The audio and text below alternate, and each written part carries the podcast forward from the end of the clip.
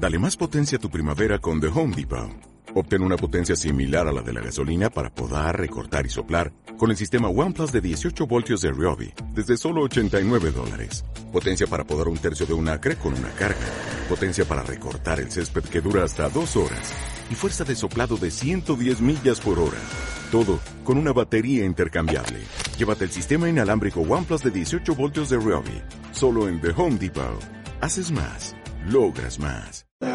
Teresa, ¿verdad? Y, piensan que nosotros somos tan santos, ¿verdad? Que, ellos con su pecado este, mortal, ¿verdad? Este, son indignos.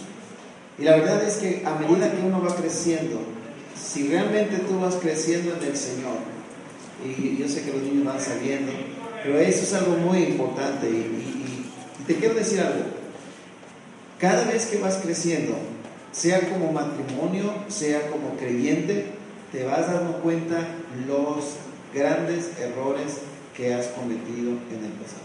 Mientras más vas creciendo, más indigno te sientes delante de Dios. No es viceversa, ¿no? Ya me siento súper espiritual, yo con Dios, ¿verdad? Aquí con el dedo chiquito, ¿verdad? Súper cuates y todo. Más, entre más te estás acercando a Dios, más indigno te sientes tú.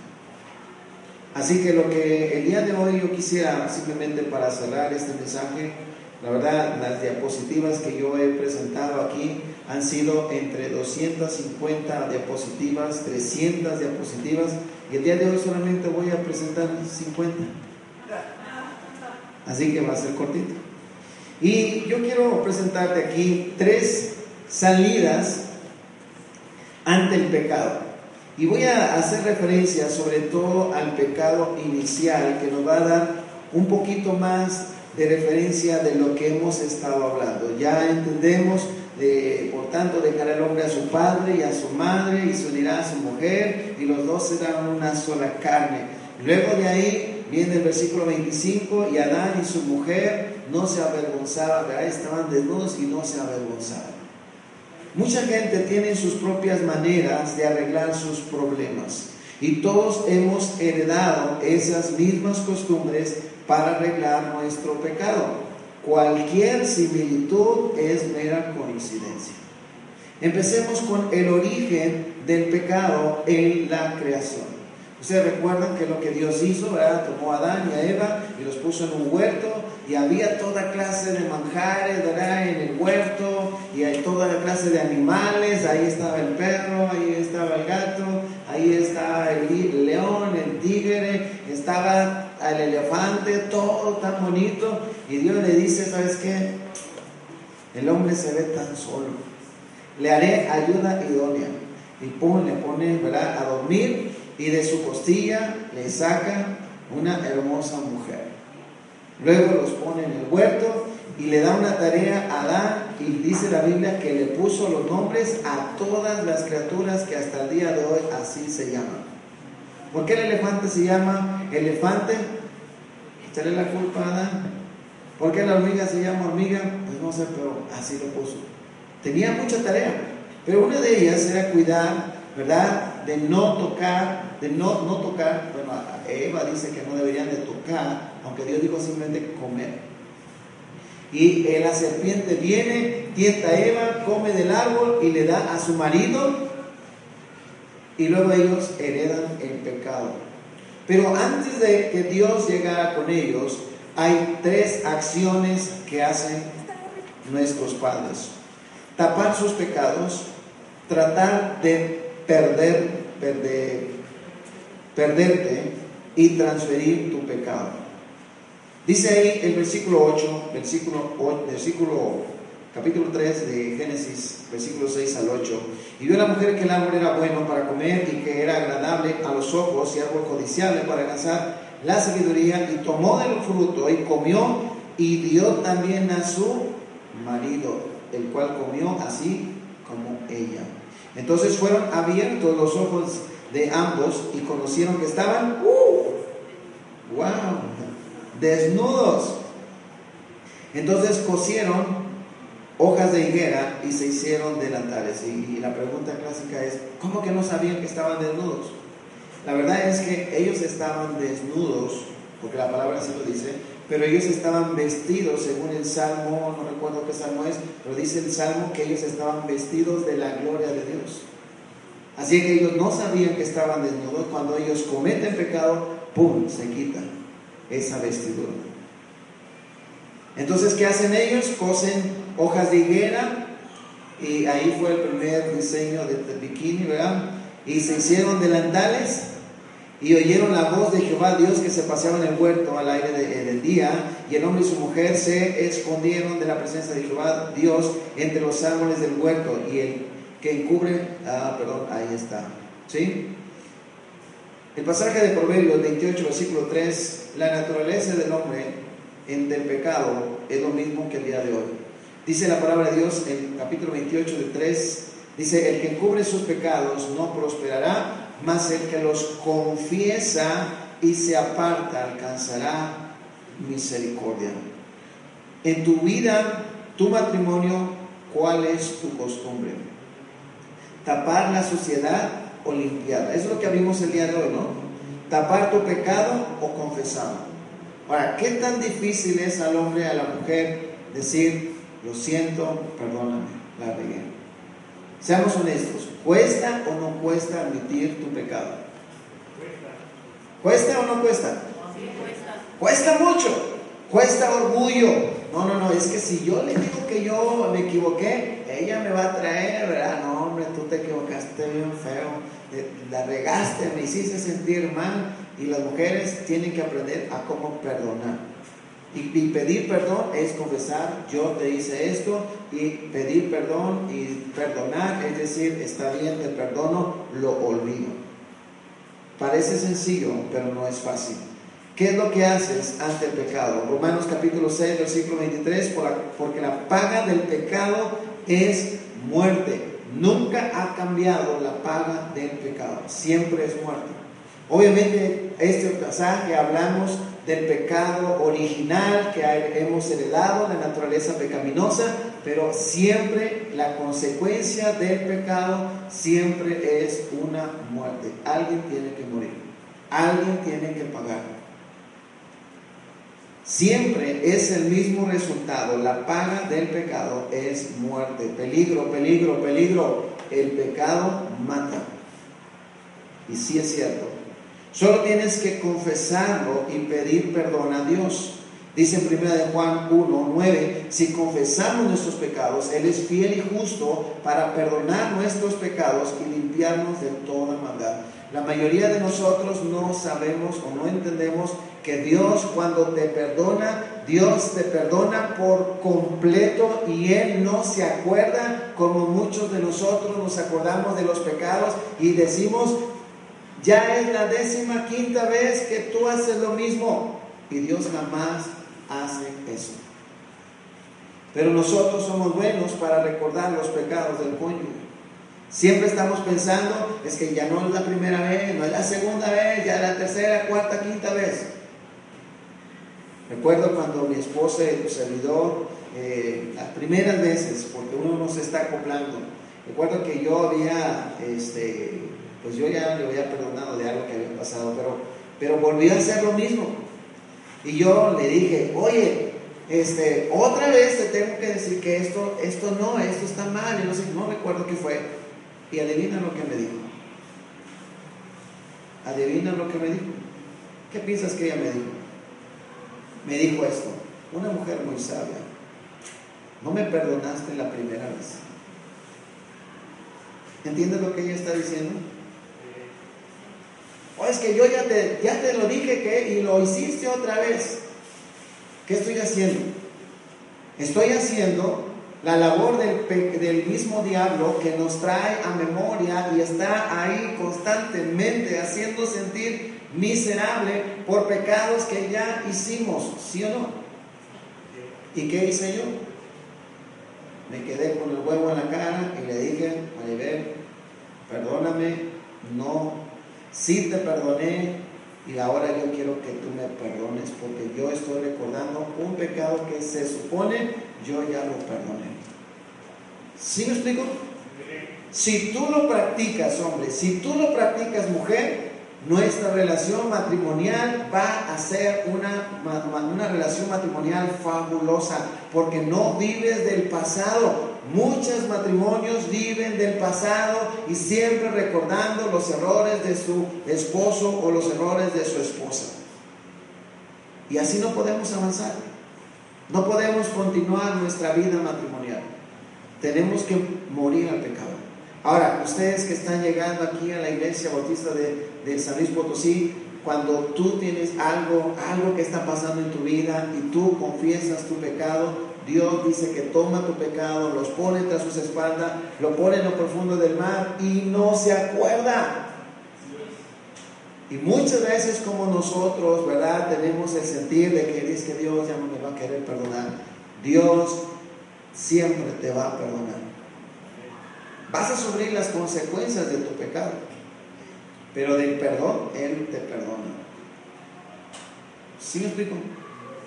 Ahora, déjame ir al segundo punto y es tratar de perderte. Dice ahí versículo 9, mas Jehová Dios llamó al hombre y le dijo, ¿dónde estás tú? Y él respondió, oí tu voz en el huerto y tuve miedo porque estaba desnudo y me ¿Qué es la reacción cuando alguien comete pecado? Tú ves a un niño, ¿verdad? Y estás ahí y lo dejas. Dice, no me vayas a tocar eso. No lo toques, ¿ok? Pina. Se van. Y de repente un silencio. ¿Verdad? Ustedes que tienen niños. Un silencio y cuando hay silencio, aguas. Aguas. Entonces ahí está. Y nomás dice su nombre. Josué. Y casi le da un paro cardíaco, ¿verdad? Cuando una persona y este, los, las personas que quieren cometer adulterio no lo hacen en lo público, ¿verdad? Se van a un lugarcito escondido. Digo a mi esposa, digo, ¿Cómo me encantaría de verdad tener un programa para hacer infragante o algo así? Nomás ponerme ahí en los moteles, ¿verdad? Disculpe, señor, este, ¿está casado? O como que segurito que se iban así, o sea, no quieren hacer público lo que quieren hacer a las escondidas. Dice Lucas capítulo 12, versículo 2, porque no hay nada encubierto que no haya de descubrirse, ni oculto que no haya de saberse. Muchos pensamos que podemos hacer muchas cosas a las escondidas y que nadie lo va a saber. ¿Verdad? Como este perrito. Cierra los ojos y no nadie va a saber nada. Mira, una eh, de las cosas como pastores que nos pasan es que no somos policías. De veras, no somos policías. Pero a veces Dios te da la oportunidad de ver a personas haciendo cosas que no deben de hacer. Te voy a platicar nada más. Fuimos a ver la pasión de Cristo, mi esposa y tu servidor. Y entonces, estoy hablando de hace años que pasó esa película. Y vi a una de nuestras hermanas ya grandes, amadas, ya está con, con nuestro Señor. Pero estaba con un, con un deleite, con, un, o sea, lo estaba disfrutando, pues, con un cigarrito. Pero bien rico, se veía que lo estaba, o sea, Y yo estaba ahí y la vi y yo dije, oh, mi hermana, aquí está. Y le dije, déjame, voy a saludarla. Y mi esposa, no, no vayas, por favor. No, no, o sea, si ella lo puede hacer en público, pues, ¿qué pasa si ve a su pastor, verdad? Entonces fui, me acerqué y, y, y cuenta que tenía, como, como dice, le dio el toque. Apenas lo iba a sacar y cuando llego, hermana, ¿cómo está? Y la, o sea, ni para, ni, o sea, o te lo aguantas o lo sacas, ¿verdad? Entonces, digo, ¿cómo está, hermana? Y la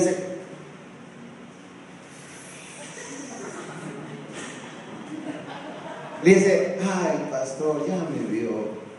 Le dije, y la abrazo, le dije, hermana, no hay problema. Le dice, hermano, estoy a punto de ir a ver la pasión de Cristo. Le dije, para que Dios me ayude. Dije, qué bueno, qué bueno. Y le digo, hermana, dije, no se preocupe. Le dije, mire, le voy a decir algo. Lo que usted hace, usted puede hacerlo. Pero una de las cosas siempre va a haber consecuencias. Y su cuerpo lo va a sufrir. Entonces, yo no quisiera que le pase algo. Y Dios tampoco. Usted sabe que mi amor por usted, la quiero mucho, lo sabe. Y, mientras tenía el cigarro aquí, ¿verdad? ¡Ay! Se le acabó el cigarro y se quemó los dedos. Y dice, ay, de cómo ocultar que no estaba fumando. Le dije, hermana, no se preocupe. Llegaba a la iglesia, no, no, eso no fue nada obstáculo. Lo que sí quería yo decirle es, hermana, se está haciendo daño. ¿Sí me explico? Y, le digo, usted puede hacerlo, pero usted va a sufrir la consecuencia. Hermanos, adivina cómo murió ella. Murió por su pecado. Y eso fue triste, decir, bueno, nuestra hermana murió y fue por un, algo que ella tenía, sus pulmones, desechos. Era, era triste y tener que estar en su funeral y decir, bueno, ahí está con Dios, gracias a Dios, ¿verdad? Y pues, este, ¿Qué más puedes tú decir? Hace unos años encontré a, una persona que empezaba a llegar a nuestra iglesia y era mi maestro. Y fuimos a Walmart y, ahí iba con una chamacona. Su esposa es una mujer hermosa, de veras, ¿sí no, María?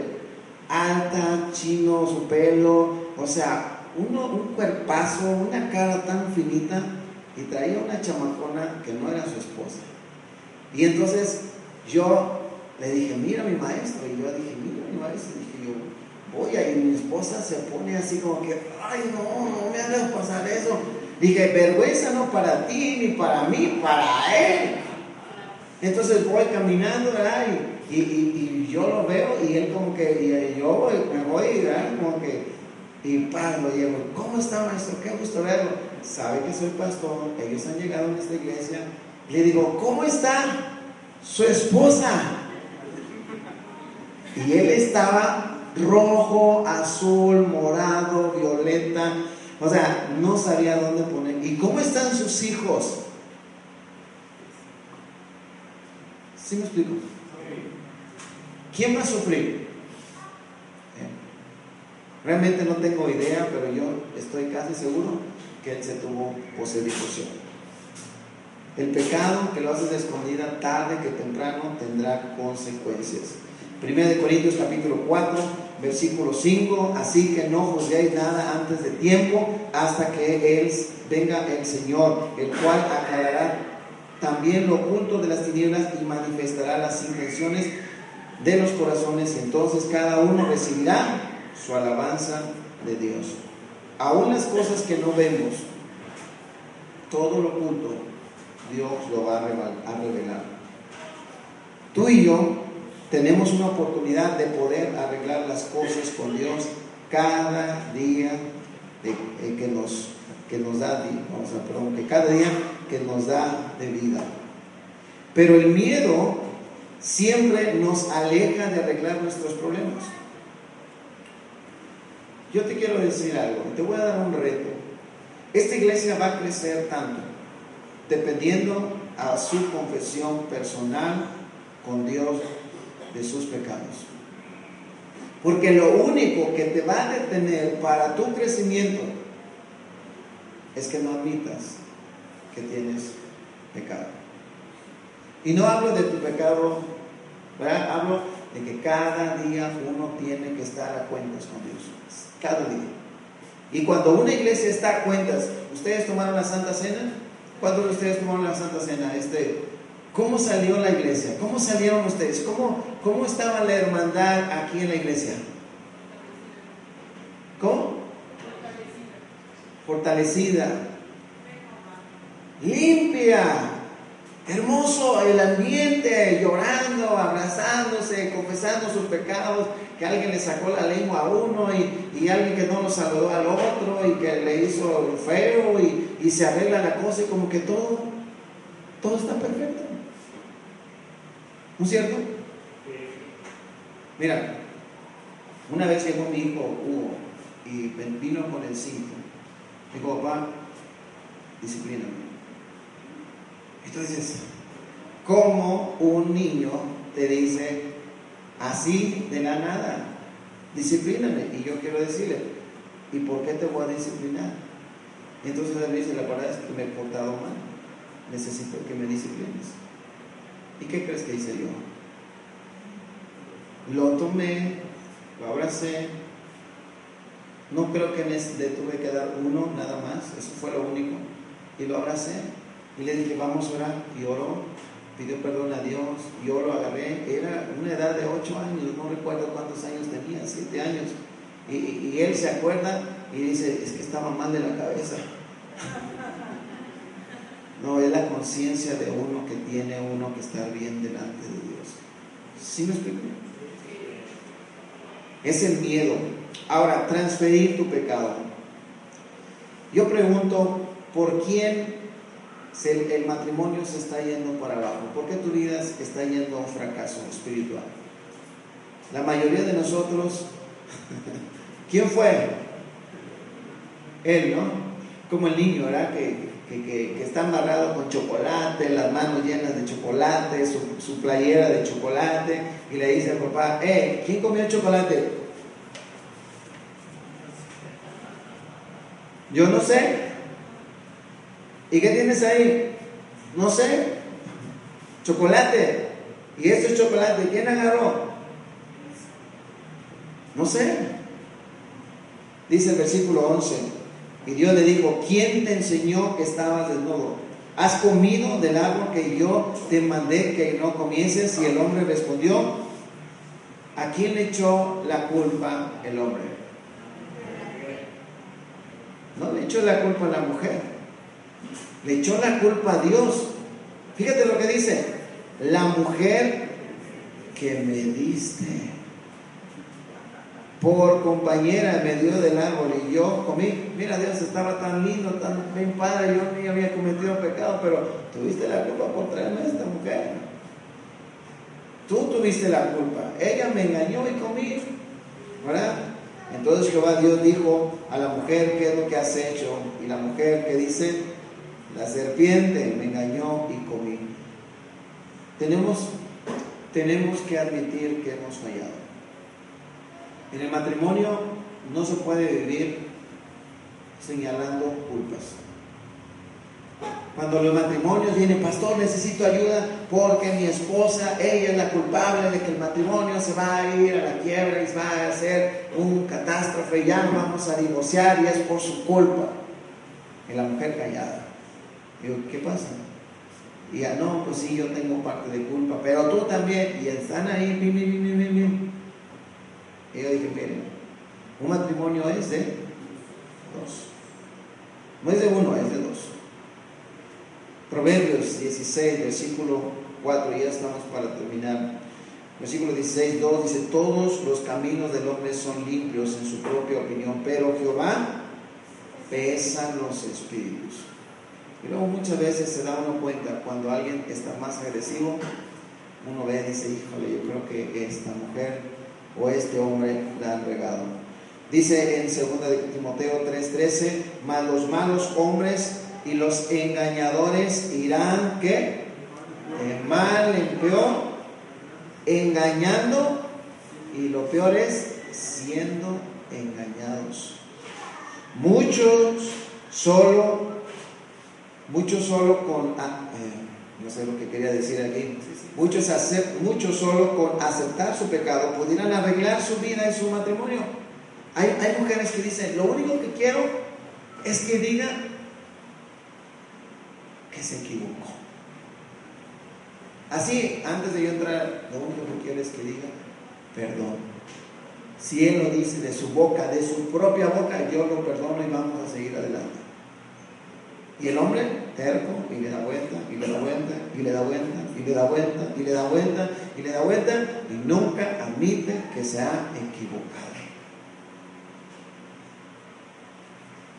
Seamos honestos, los hombres siempre buscamos la manera de salir ilesos.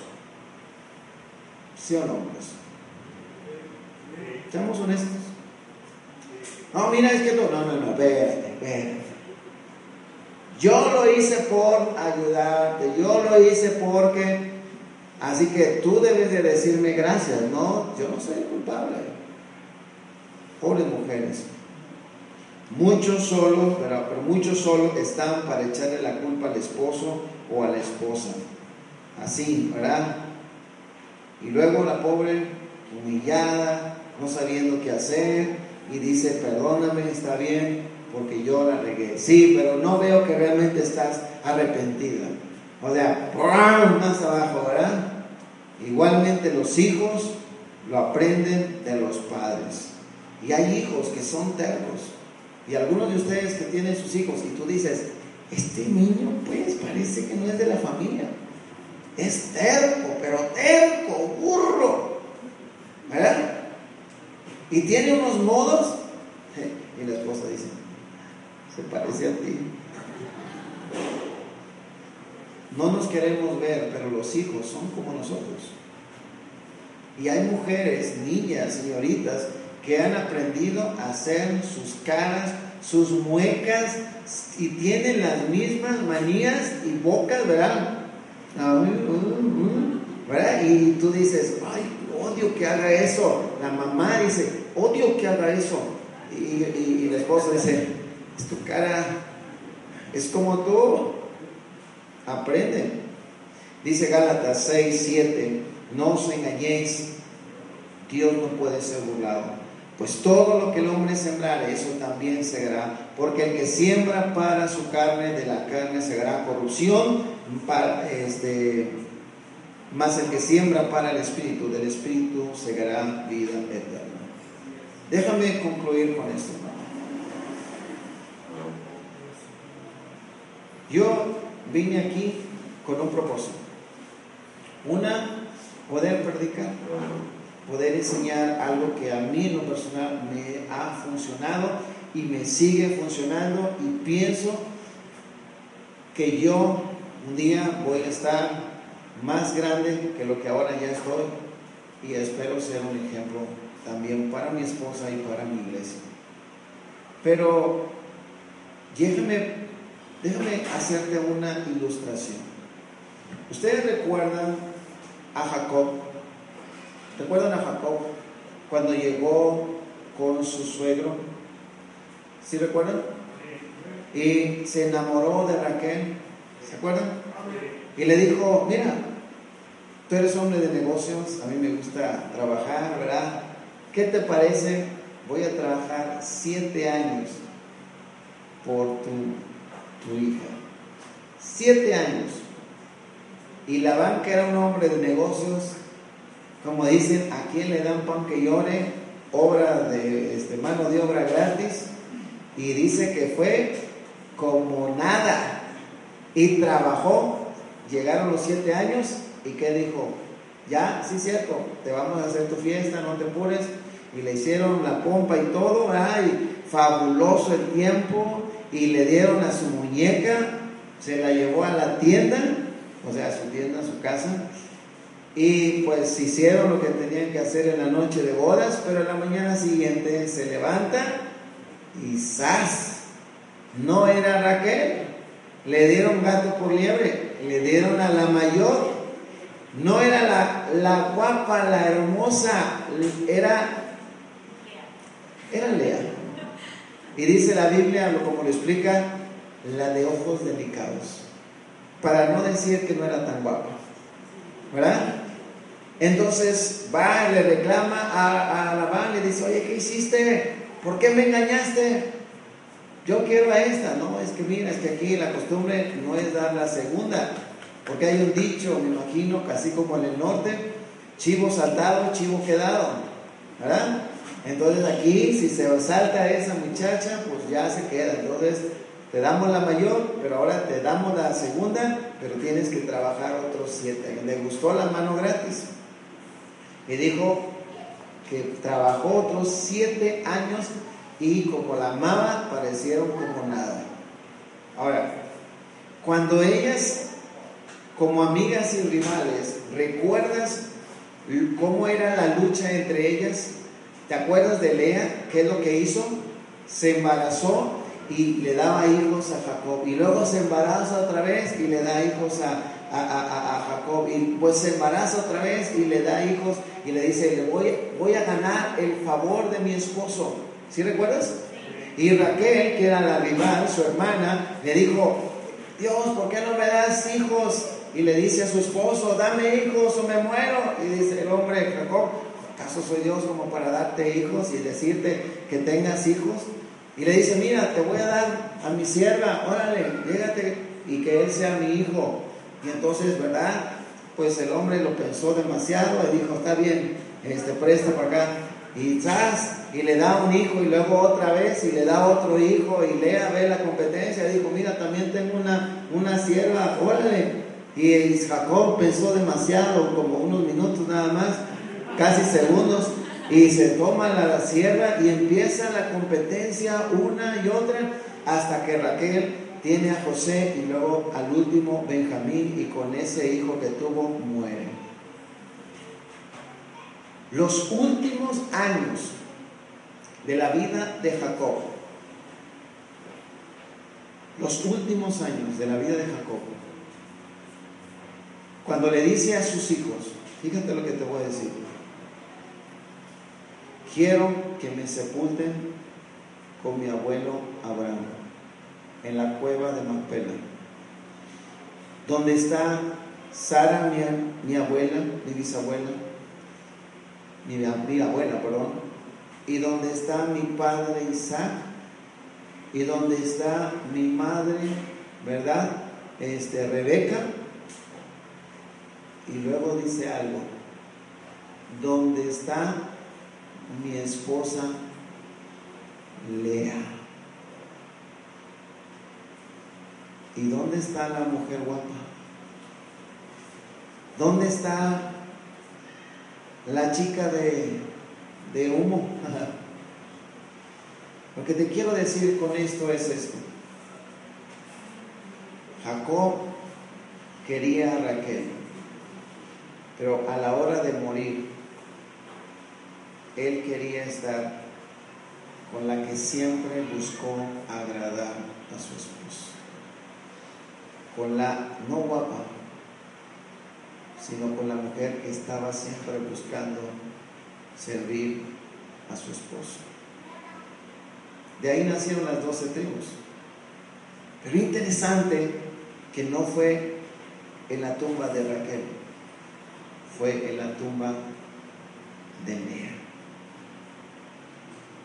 Y eso quiero decirte porque sé que varios esposos o varias esposas, aquí el hacer una renovación de votos o hacer un compromiso, porque a lo mejor no estás seguro o porque ya lo hiciste hace muchos años y para qué hacer otra vez una renovación de votos si lo que has hecho pues lo estás haciendo bien. Yo tengo aquí un pacto matrimonial, que dice esto, pacto matrimonial, tiene la firma de los cónyuges, la firma del pastor, y yo voy a pedir a Felipe que él firme esto. Yo no quiero firmarlo y te voy a decir por qué. Porque él es tu pastor. Yo soy una, uno más, pero él es tu pastor. Entonces yo voy a pedir que tú lo firmes aquí con un pacto, ¿verdad? Entre tú y Dios y varios testigos aquí, que dice esto a tu esposa y a tu esposo, te reafirmo como mi legítima esposo, esposa, poniéndote a tu persona en primer lugar, lo que aprendimos, trabajando para permanecer unidos, trabajando, ¿recuerdas? Compartiéndolo todo lo que Dios nos da, o sea, mío, lo tuyo es nuestro, y manteniendo limpio nuestro lecho, la ley de pureza, y sirviéndote para satisfacer tus necesidades, como hombre a la mujer y como mujer al hombre. Ahora, yo soy de la idea de esto. La iglesia de Acapulco ha avanzado y sigue avanzando, creo yo, porque la vida no se puede estancar, tiene que seguir avanzando. Y es como un compromiso de ir un poquito más allá. Quizás tú ya lo has hecho, pero aprendiste algo. ¿Sí me explico? Entonces, sé que es un papel y sé que también va tu corazón ahí. Y por eso yo quisiera pedir a Dios que el día de hoy varios de ustedes se consagraran como pareja y vinieran aquí al altar como pareja, tomando a tu esposa y yo pidiendo que ustedes repitan después de mí este pacto a tu esposa y luego después de eso hacer una firma tuya y de tu esposa. Y le voy a pedir a Alfredo que tome esto y luego cuando llegue Felipe, que va a llegar en dos semanas, yo me gustaría que Felipe firme. Igual pudiera firmar yo, pero yo quisiera que lo haga, porque él es tu pastor. ¿Está bien? ¿Qué les parece si nos ponemos de pie? Y si eres esposo, toma a tu esposa y, y vamos a orar en este momento. Bendito Dios, gracias por tu palabra. Gracias por lo bueno que eres, por lo que estás haciendo, Dios. Permite que este compromiso, este pacto ante ti y ante varios testigos, Dios, sea algo hermoso, digno de poder no solamente firmar, sino recordar en cada momento, porque necesidades hay y a veces violamos los, las leyes que tú has escrito. Gracias por cada compromiso que se va a hacer en este momento, en el nombre de tu Hijo Jesús. Amén. Voy a pedir a las parejas que quieren renovar voto, que tomes a tu esposa y lo vamos a hacer de una manera como esta. Eh, mi esposa está aquí, ven aquí Maribel. Lo que voy a hacer es esto. Lo que voy a hacer, voy a pedir, de aquí. Vamos a hacerlo así, de frente, ¿verdad? Tomando nuestras manos, si quieren pasar de una vez, y viendo el uno al otro. El hombre va a repetir primero y luego la mujer. ¿Está bien? Sí. Sí. Sí. Sí, señor. Pasen. Y luego de ahí vamos a ir a firmar. ¿Está bien? Entonces, véanse el uno al otro, por favor. Es un momento muy especial y yo voy a pedir que los demás puedan tomar asiento. Así es. Ok. Véanse de frente y van a repetir, hombres, este compromiso. Ven a la cara, a los ojos, y no solamente es una frase, es un corazón, ¿ok? Vas a decir esto. Te reafirmo. Vele a ella, no a mí, no a mí Alfredo, a mí, a mí no, a ella. Te reafirmo como mi legítima esposa. Te reafirmo como mi, legítima esposa, Poniendo a tu persona en primer lugar, trabajando para permanecer unidos, trabajando para permanecer unidos, compartiendo todo lo que Dios nos da, compartiendo todo lo que Dios nos da, manteniendo limpio nuestro lecho manteniendo limpio nuestro pecho, y sirviéndote para satisfacer tu necesidad. viviéndote para satisfacer nuestras necesidades. ¿Ok? Ahora mujeres, con corazón, aguántese las lágrimas por un momento.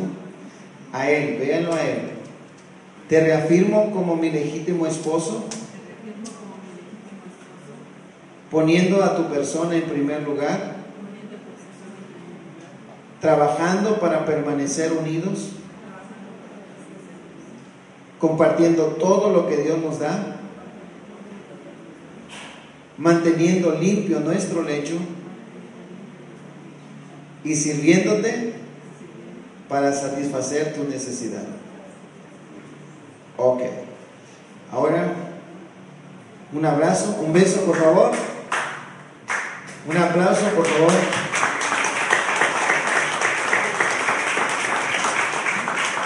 Ahora viene, este, si pueden eh, compartir, aquí pueden ir dos, Alfredo, pueden firmar aquí con su esposa, este doctor de una vez, igualmente pueden hacerlo de aquel lado, van a firmar en el mismo lugar, ¿verdad? Ustedes, su firma, sí, Ok. Me encanta la mesita, excelente. Ahora, pudieran quedarse ahí permanecidos y voltear al, al frente para que puedan tomar una foto. Así es. Ahí, ¿no? Tomen su pacto.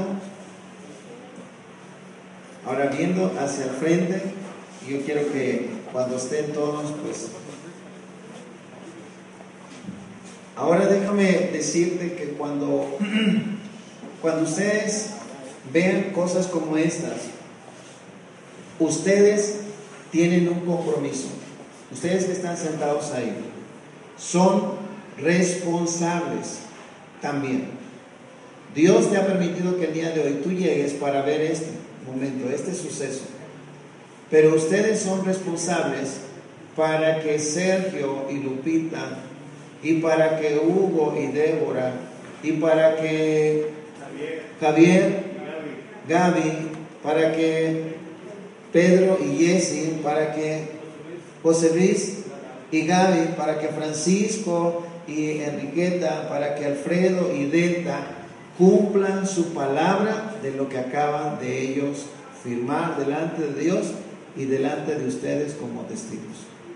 Que cuando tú veas a, Sergio con la capa caída y que ya está pensando que ya no aguanta lo pinta porque lo pinta es mala y porque ella ya no lo quiere y que ya lo corrió de la casa, tú como hombre y ustedes también pueden hacerlo, decirle a Sergio, hiciste un pacto y tú y yo firmamos. Así que váyase a su casa, arregle sus problemas, quite la caca de su, casa. ¿Sí o no?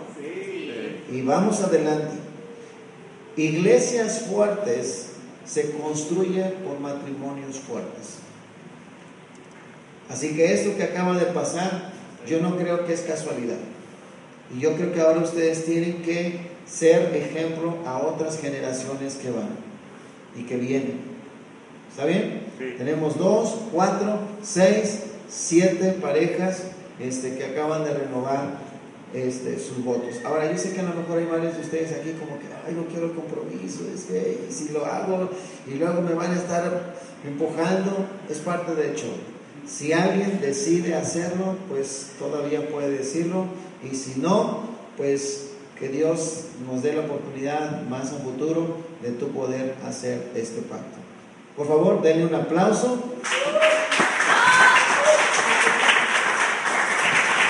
Y voy a hacer algo inusual, que realmente muchas veces no se hace, pero los que quieran venir y darle un abrazo, felicitarlos, animarlos, igualmente ustedes háganlo, vamos a dar unos tres minutos. Si quieren venir y, darse un abrazo entre ustedes, felicitarse, animarse, ¿verdad? O pobrecito, ni modo, ¿verdad? Este, y sé lo que hice, pero pues ya, ya que...